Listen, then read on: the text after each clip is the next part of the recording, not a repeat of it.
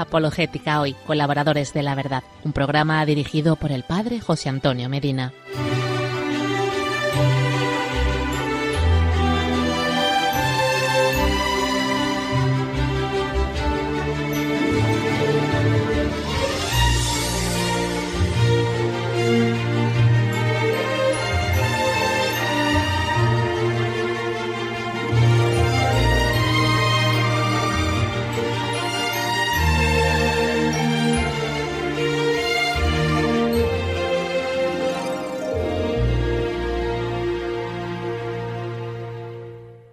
Hola familia, hola amigos, soy el padre José Antonio Medina Pellegrini y aquí nos reencontramos una vez más como cada miércoles, quincenalmente, 8 de la tarde, hora peninsular, una hora menos en Canarias. Nos encontramos ¿dónde? Aquí en Radio María, la radio de la Virgen, para compartir una nueva emisión de Apologética Hoy, colaboradores de la verdad. Gracias por estar escuchándonos una vez más. Gracias por los comentarios acerca del programa, que mucho valoro. Y gracias por rezar siempre los unos por los otros, el principio y fundamento de todo lo bueno. En el desarrollo de esta primera parte, de esta gran introducción al curso de apologética, les decía en el programa pasado que este lo íbamos a dedicar al Santo Padre Benedicto XVI, en el tema que va a desarrollarse a lo largo de todo el encuentro, la racionabilidad de la fe. Por supuesto que en muchos programas, Dios mediante, volveremos a esta entrañable figura de Benedicto XVI y a su magisterio fundamental. Bien, vamos a comenzar por el principio y qué mejor que hacerlo con un texto oracional escrito por Benedicto XVI, esto que él llamó plegaria por la vida humana naciente. Señor Jesús, que con fidelidad visitas y colmas con tu presencia la Iglesia y la historia de los hombres, que en el admirable sacramento de tu cuerpo y tu sangre nos haces partícipes de la vida divina y nos concedes saborear anticipadamente la alegría de la vida eterna. Te adoramos y te bendecimos. Postrados delante de ti, fuente y amante de la vida, realmente presente y vivo en medio de nosotros, te suplicamos, aviva en nosotros el respeto por toda vida humana naciente. Haz que veamos en el fruto del seno materno la admirable obra del Creador. Abre nuestro corazón a la generosa acogida de cada niño que se asoma a la vida. Bendice a las familias, santifica la unión de los esposos, haz que su amor sea fecundo. Acompaña con la luz de tu espíritu las decisiones de las asambleas legislativas, a fin de que los pueblos y las naciones reconozcan y respeten el carácter sagrado de la vida, de toda vida humana. Guía la labor de los científicos y de los médicos, para que el progreso contribuya al bien integral de la persona y nadie sufra supresión e injusticia. Concede caridad creativa a los administradores y a los economistas, para que sepan intuir y promover condiciones suficientes a fin de que las familias jóvenes puedan abrirse serenamente al nacimiento de nuevos hijos. Consuela a las parejas de esposos que sufren a causa de la imposibilidad de tener hijos y en tu bondad provee. Educa a todos a hacerse cargo de los niños huérfanos o abandonados para que experimenten el calor de tu caridad, el consuelo de tu corazón divino. Con María tu Madre, la gran creyente, en cuyo seno asumiste nuestra naturaleza humana, esperamos de ti nuestro único verdadero bien y salvador, la fuerza de amar y servir a la vida, a la espera de vivir siempre en ti, en la comunión de la Santísima Trinidad. Amén. Pues bien, en el desarrollo del programa de hoy vamos a tener como título lo que fue una catequesis de Benedicto XVI impartida el 21 de noviembre de 2012 esa catequesis titulada La racionabilidad de la fe. Y como es un programa homenaje al Santo Padre Benedicto XVI, al término del programa vamos a escuchar, gracias al archivo de Radio Vaticana, el audio de la síntesis en español de Benedicto XVI sobre esta misma catequesis. Entonces, sin más demora, nos ponemos a trabajar. ¿Me acompañan? Si tiene algún tema que sugiera ser tratado o alguna pregunta sobre la fe que quiera ser respondida, puede escribirnos a través del correo electrónico apologéticahoy@radiomaria.es.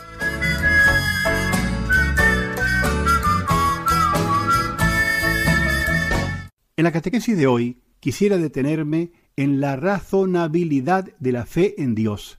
La tradición católica desde el inicio ha rechazado el llamado fideísmo, que es la voluntad de creer contra la razón. Credo quia absurdum.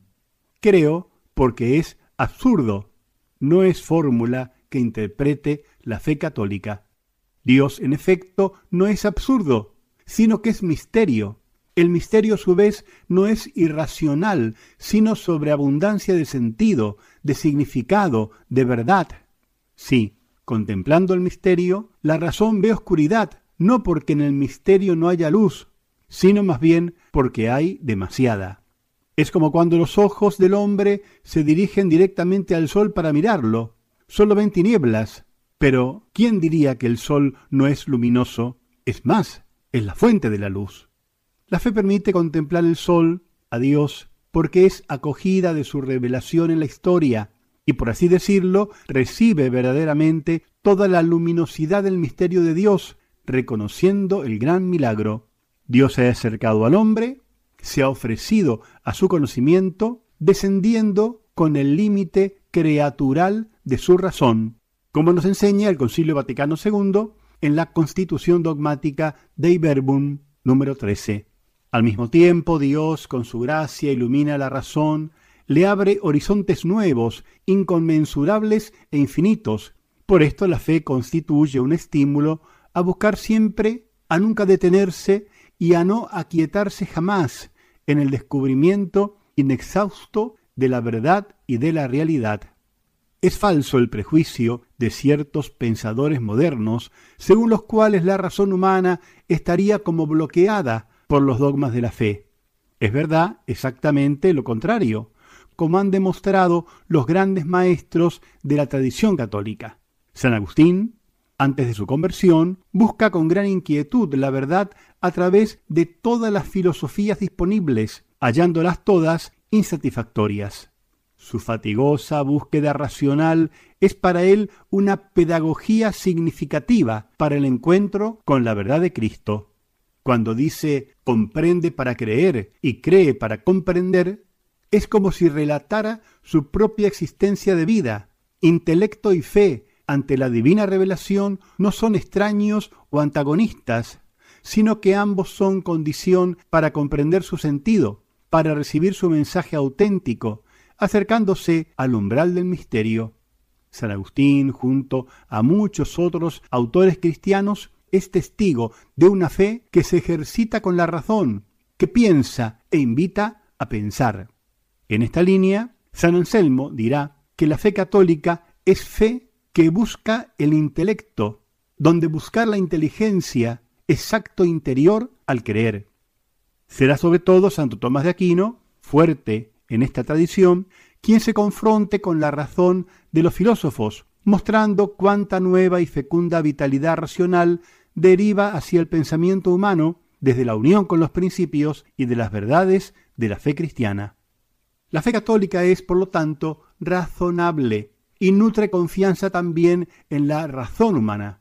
El Concilio Vaticano I, en la Constitución dogmática de Filius, afirmó que la razón es capaz de conocer con certeza la existencia de Dios a través de la vía de la creación, mientras que sólo a la fe pertenece la posibilidad de conocer fácilmente, con absoluta certeza y sin error, las verdades referidas a Dios a la luz de la gracia. El conocimiento de la fe, además, no está contra la recta razón. San Juan Pablo II, en efecto, en la encíclica Fides et Ratio, sintetiza en su número 43. La razón del hombre no queda anulada ni se envilece dando su asentimiento a los contenidos de la fe, que en todo caso se alcanzan mediante una opción libre y consciente. En el irresistible deseo de verdad, sólo una relación armónica entre fe y razón es el camino justo que conduce a Dios y al pleno cumplimiento de sí. Ponemos pausa en la lectura piadosa de esta catequesis de Benedicto XVI, ya que vamos promediando el programa y vamos a reflexionar un poquito sobre lo que hemos escuchado hasta ahora con una canción. Y luego nos reencontramos aquí en Radio María, porque queda todavía camino por recorrer en Apologética Hoy, colaboradores de la verdad.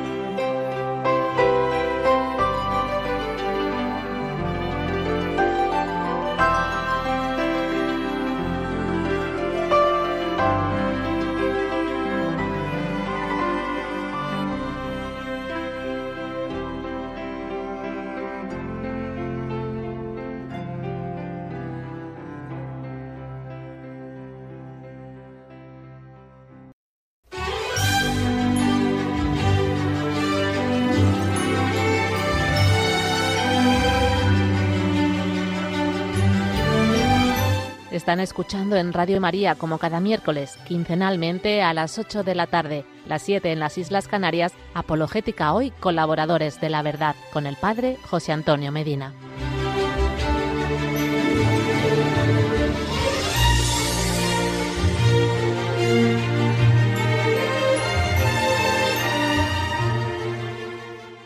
La fe es razonable. Pues bien, seguimos escuchando estos argumentos teológicos y bíblicos del Santo Padre Benedicto XVI.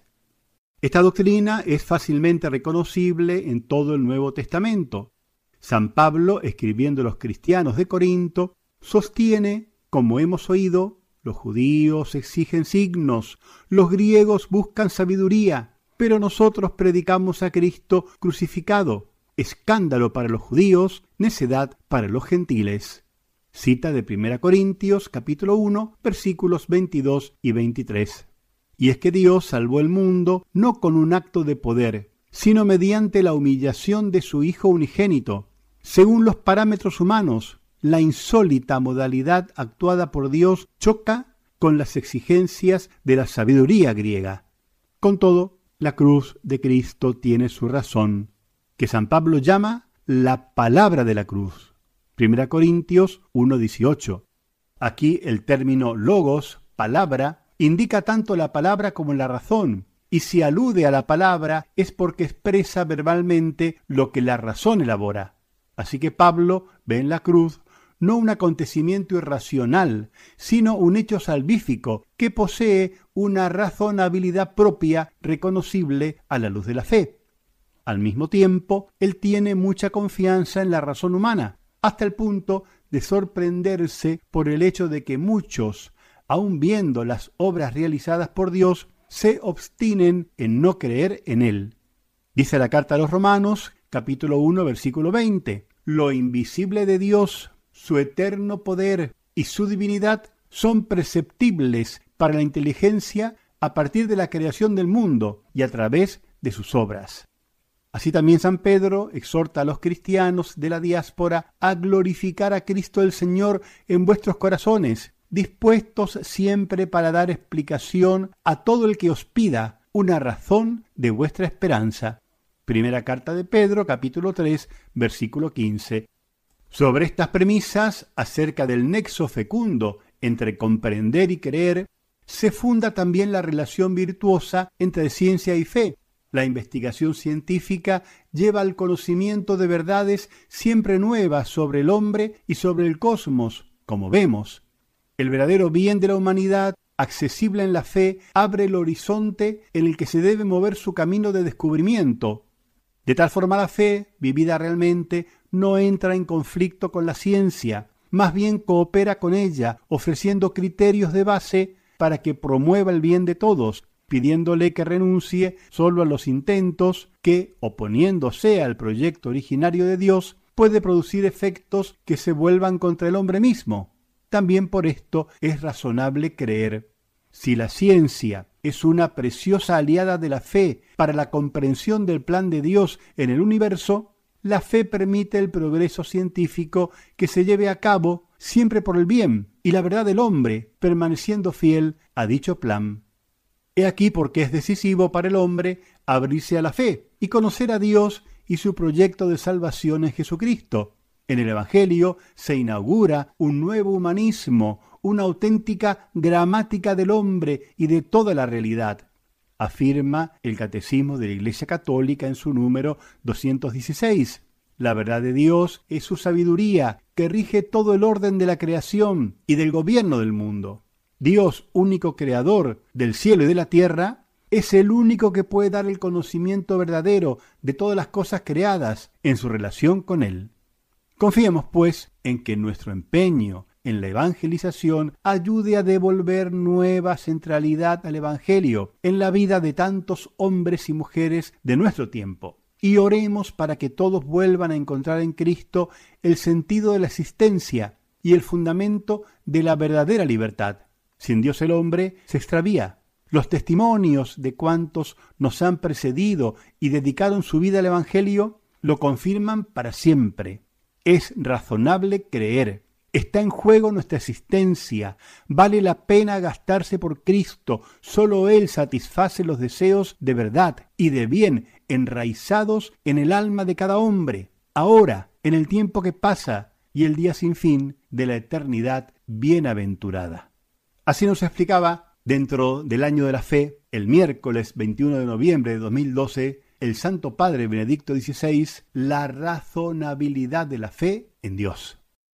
Terminada la lectura de su catequesis, lo prometido dentro de este programa homenaje a Benedicto XVI. Seguramente que nos va a emocionar volver a escucharle hablar en español en la síntesis de esta catequesis que él impartió el 21 de noviembre de 2012. Escuchamos al Santo Padre Benedicto XVI. Queridos hermanos y hermanas, avanzamos en este año de la fe, llevando en el corazón la esperanza de redescubrir el gozo de creer, el entusiasmo de comunicar a todos la verdad de la fe. Esta conduce a descubrir que el encuentro con Dios valoriza, perfecciona y eleva lo que hay de verdadero, bueno y bello en el hombre. Nos permite conocer a Dios en el encuentro personal pues Él se ha revelado a sí mismo y no se ha limitado a darnos una información sobre Él. De este modo abre el corazón y la mente humana a horizontes nuevos inconmensurables e infinitos. La fe no es ciega, trata de entender y demostrar que es razonable. Por eso es un impulso para la razón y la ciencia, porque abre sus ojos a una realidad más grande que permite conocer mejor el verdadero ser del hombre en su integridad. Fe y razón se necesitan y complementan, no solo para una comprensión meramente intelectual, sino también para alimentar verdaderas esperanzas en la humanidad y orientar las actividades hacia la promoción del bien de todos. El testimonio de quienes nos han precedido y han dedicado su vida al Evangelio siempre lo confirma. Es razonable creer. Realmente emociona el volverle a escuchar en el sentimiento de gratitud y de reconocimiento por todo lo que le ha regalado, le ha donado a la Iglesia con su persona y con su magisterio. Ya nos toca despedirnos por hoy y nuestra oración final, que ya se está haciendo una santa costumbre en nuestros encuentros, le pedimos a María, Madre, por favor, que no nos cansemos.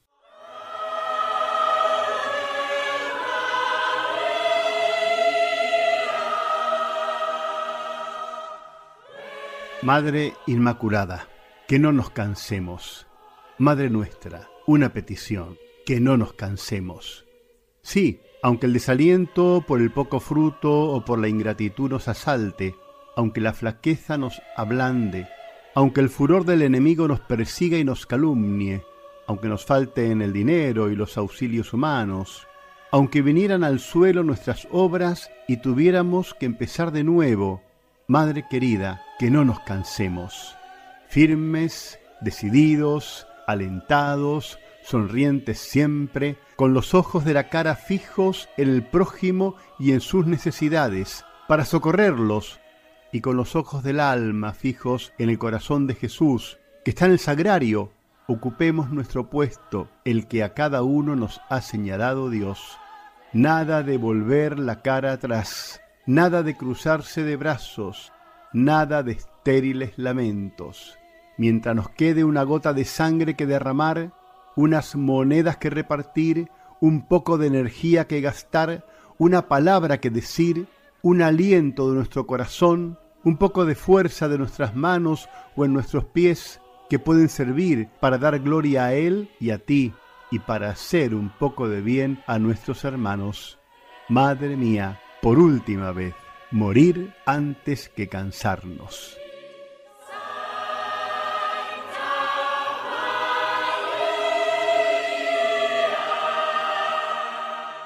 Amén. Nos reencontramos, Dios mediante, en 15 días, 8 de la tarde, hora peninsular, una hora menos en Canarias, aquí en Radio María España, y con tantos hermanos y amigos que a través de la web y de la aplicación de Radio María nos escuchan desde tantos lugares del mundo. Saben que pueden hacer vuestros comentarios y pedir temas a tratar a través del correo electrónico del programa apologéticahoy@radiomaria.es y también pueden volver a escuchar el programa o recibirlo en su casa pidiendo el CD al teléfono 91 822 8010 y también pedirlo por correo electrónico al siguiente correo pedidos de programas.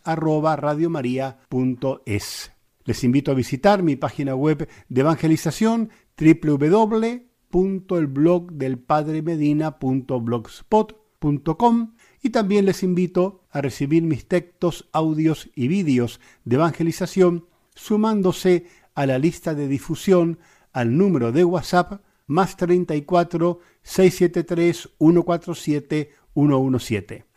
Nos despedimos por hoy, pero quédese en Radio María porque en la radio de la Virgen lo que está por venir es siempre lo mejor. Les imparto de corazón y con todo mi cariño la bendición de Dios Todopoderoso, que es Padre, Hijo y Espíritu Santo. Amén.